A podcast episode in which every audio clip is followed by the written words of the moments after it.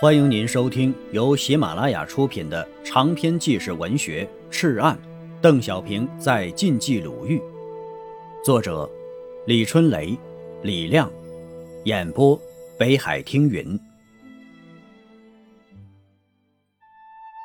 第四章，炼石，第九节，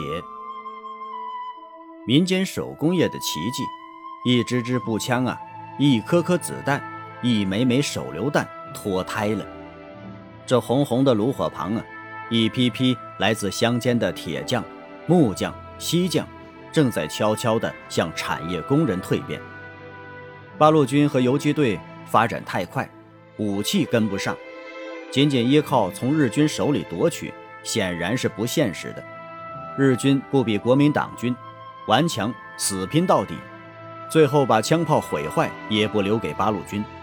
而且呀，八路军进行的是游击战，规模不大，一次消灭百多个日军呢，就算大胜仗了。缴枪有限，必须呀依靠自己。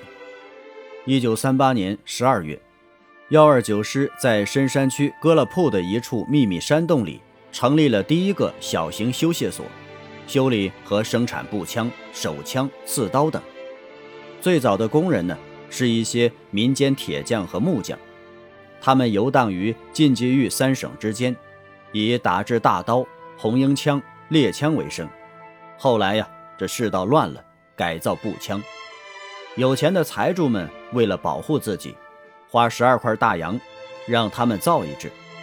几十个匠人凑齐后啊，八路军派了一个政治指导员，修械所就开张了，完全是一个联合的铁匠铺。炉火红红，铁锤咚咚。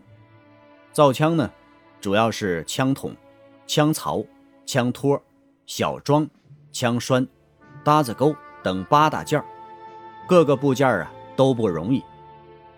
因为没有机器，连像样的机床也没有，只有原始的钳子、凿子、钻头、锉刀、扳手、大锤之类。但是啊，中国手工业的传统那是了不得的。土家伙也照样能造出神奇，一样样竟然变着法儿的全造出来了。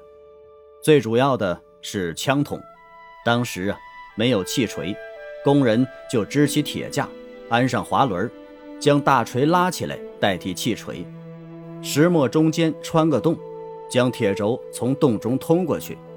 铁轴当然不能是直的，中间有工字形一个弯儿，钻头啊。安在轴头上，借用转动磨扇带起的惯性力量，硬把铁杆钻成枪筒。而所谓的铁杆呢，是铁轨烧红之后截取，与轮毂接触的那部分精钢加工而成的。枪筒制好后，要反复打磨，制来复现，做准星、缺口。而后啊是检验，先通过枪筒看准目标，然后再用准星和缺口看。两者一致后，再装枪托、扳机、枪栓等等，这一支步枪啊，就这样脱胎了。有了枪啊，还需要子弹。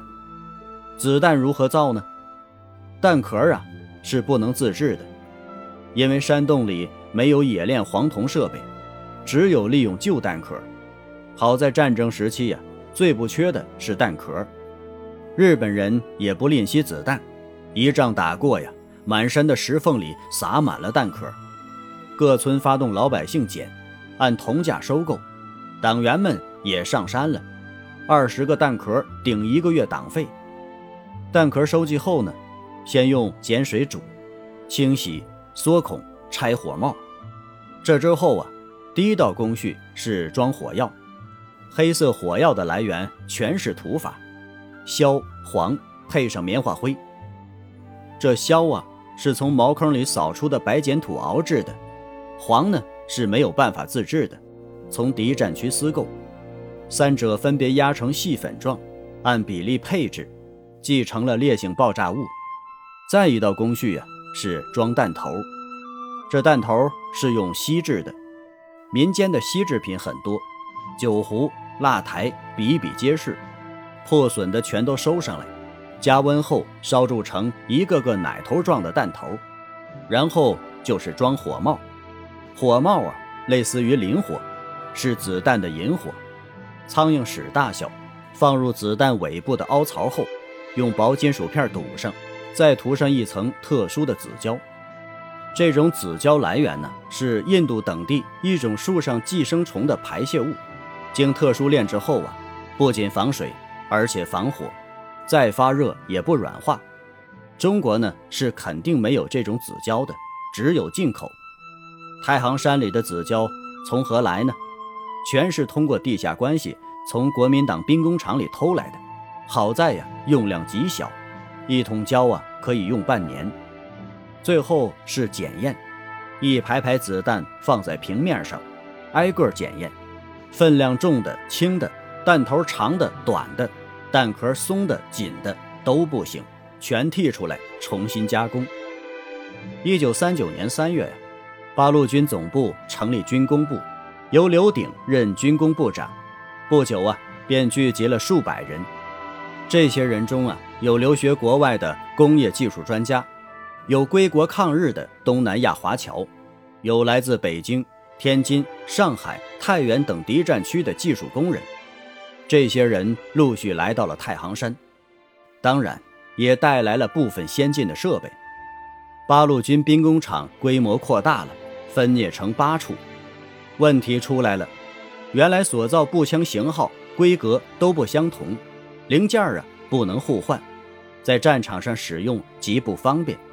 已经越来越不适应越来越扩大的战争，必须设计一种在现有物质技术条件下能半工业化批量生产的步枪。刘伯承说呀，不要单纯追求射程，把枪管搞得很长很笨重，其结果是射程越远命中率越低。刘认为呀，步枪就是一种近战武器，只要能在二百米以内射击准确。则越轻越灵巧越好，责成水窑一所副所长刘贵福组织设计试造。刘贵福啊，原是阎锡山太原兵工厂步枪分厂的技术工人。一九三八年到延安，曾在茶坊兵工厂参加过无名步枪的设计与制造，是一位造枪能手。一九四零年八月一日，终于试造出第一支新步枪。这种枪啊。吸取了捷克式、三八式、无名式以及汉阳造的优点，比一般步枪略短，比马枪稍长，取名为八一式步马枪。枪的刺刀啊，紧紧连在枪筒口部，平时蛰伏在枪杆下不会丢掉，肉搏的时候能自动弹出展开。全枪重三点三六公斤，口径七点九毫米，射击准确，刺刀锋利，枪体轻巧。坚固，外形美观。八路军总部下令，批量生产八一式步马枪，停造杂牌枪。铁原料好办，扒铁轨、烧敌人的汽车，往回运。主要是啊，工人素质低，这些传统的铁匠、银匠、木匠、锡匠、铜匠们不识字，看不懂图纸，习惯于手工作业，经验主义，心知肚明，口莫能言。必须进行全方位的培训，于是啊，山沟沟里一场工业技术革命开始了。从国外回来、大城市出来的专家们，手把手地教育他们认识工业化生产的重要性，严守工艺流程以及生产过程中的检验制度，逐步学会了看图、应制工制换算、使用量具、工差配合、机床操作等等。红红的炉火旁，一批批自乡间的匠人和青年农民，正在悄悄地向产业工人蜕变。一九四零年，各枪支修械所生产步枪三千三百多支。亲爱的听友，本集播讲完毕，感谢您的收听。